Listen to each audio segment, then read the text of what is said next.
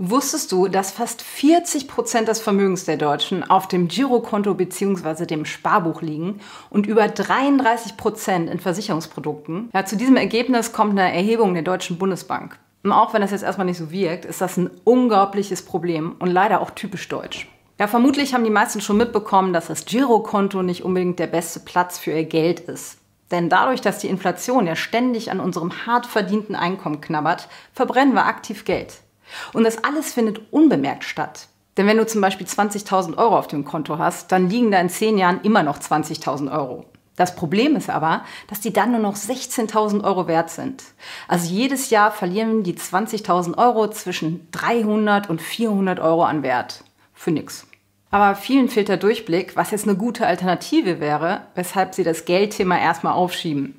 Ja, und ich weiß auch, dass Finanzen auf den ersten Blick nicht für jeden so spannend sind, wie das für mich so der Fall ist. Die Tücke ist nur leider, dass wir die Konsequenzen unseres Nichthandelns erst viel später bemerken. Und darum rückt es natürlich auch für viele nie auf den Ich gehe das jetzt mal an Stapel. Klar, wir wollen ja alle ein schönes Leben haben und im Alltag kommen immer wichtige, dringende Sachen dazwischen. Der Mensch ist für so eine weite Vorausschau einfach nicht gemacht. Uns fällt das total schwer, eine Vorstellung für Dinge zu entwickeln, die so weit, also in diesem Fall ja Jahrzehnte, in der Zukunft liegen. Wenn dann noch zusätzlich exponentielles Wachstum mit reinspielt, dann weiß unser Hirn überhaupt nicht mehr, wo oben und unten ist. Das große Problem ist aber, wenn wir dann später, also wie gesagt in mehreren Jahrzehnten, die Konsequenzen tatsächlich im Alltag spüren. Also nämlich dann, wenn das Geld auf dem Konto nicht der Summe entspricht, die wir uns eigentlich ausgemalt haben, dann wird es bei vielen zu spät sein, noch was zu machen. Ja, für unsere Eltern war so ein Verhalten meist unproblematischer, denn Rente war ja noch sicher, wie es der Politiker Norbert Blüm einst so schön sagte. Aber für die nachfolgenden Generationen, da hat sich da ganz klar was geändert.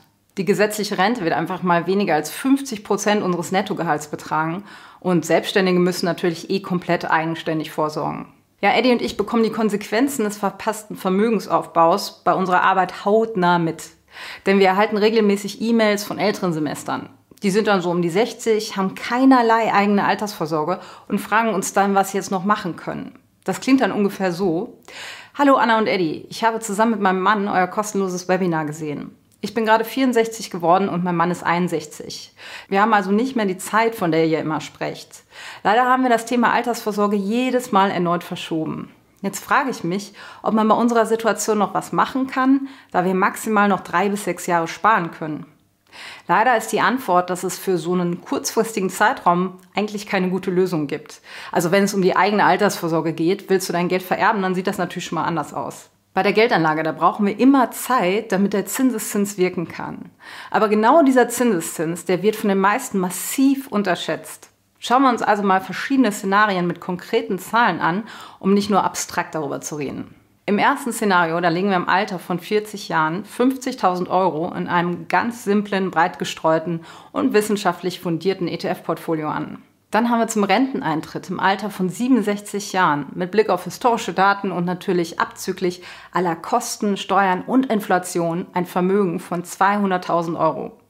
Abzüglich der eingesetzten 50.000 Euro ist das ein Reingewinn von 150.000 Euro.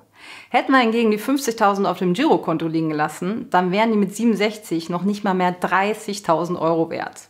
Wir hätten somit nicht nur 20.000 Euro durch die Inflation verbrannt, sondern uns wären dadurch, dass wir unser Geld nicht investiert hätten, ganze 150.000 Euro an Gewinn entgangen. Donnerwetter. Für Szenario 2, dann nehmen wir die gleichen Annahmen von eben, aber legen die 50.000 Euro bereits mit 30 an.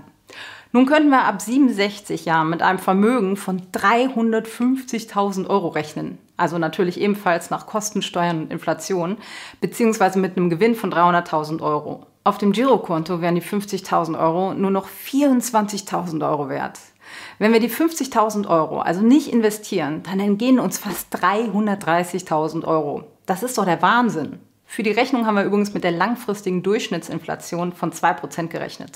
Wer jetzt gerade Puls hat, weil gerade die Inflation so hoch ist, solche Phasen, die gab es in der Vergangenheit immer wieder und das ist bereits in den langfristigen Durchschnitt mit eingerechnet. Keine Sorge. Wir rechnen ja hier mit richtig langen Zeiträumen. Gut, manch Jüngerer wird jetzt denken, alles klar, nächstes Jahr fange ich an, da habe ich ja noch alle Zeit der Welt. Doch auch hier darf man sich nicht täuschen lassen, wie viel ein Jahr später anfangen ausmachen kann. Also legen wir nur 100 Euro jeden Monat an, jedoch über 35 Jahre, dann kommt da mit Blick auf historische Daten und so weiter ein Vermögen von knapp 119.000 Euro bei rum, nach Kosten, Steuern und Inflation. Legen wir ein Jahr länger an, also 36 Jahre insgesamt, dann sind es schätzungsweise 127.000 Euro. Unser letztes Sparjahr alleine, das bringt uns 8000 Euro zusätzlich. Und zwar netto und inflationsbereinigt. Und 6800 davon, das sind reiner Jahresgewinn, ohne unsere Einzahlung von 1200 Euro. Bei einer Anlage von 500 Euro monatlich, da kostet uns ein Jahr später loszulegen fast 40.000 Euro bzw. 34.000 Euro ohne unsere Einzahlung an entgangenem Gewinn. Wir sehen also, unser Nichthandeln, das verhilft der Inflation, unser Vermögen langsam aufzufressen. Allerdings verursacht die Tatsache, das Geld nicht sinnvoll zu investieren, den weitaus größeren Schaden. Denn täglich verlieren so viele Menschen Geld durch entgangene Rendite. Der beste Zeitpunkt, um sich seine Finanzen zu kümmern, der war gestern und der zweitbeste, der ist heute.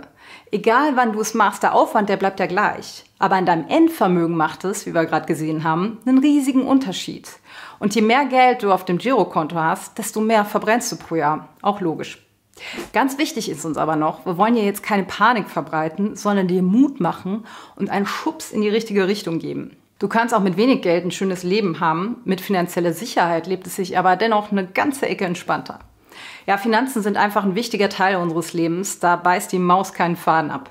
Die bestimmen unseren Alltag wie kaum ein anderer Bereich. Sie entscheiden nämlich, wie und wo wir wohnen, was für ein Urlaub drin ist und wie wir unseren Tag überhaupt verbringen können.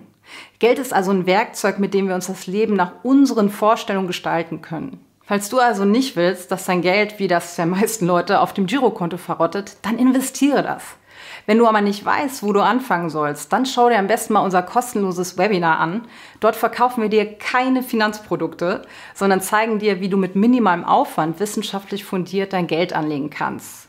Einmal aufgesetzt brauchst du dich künftig pro Monat weniger als fünf Minuten darum zu kümmern.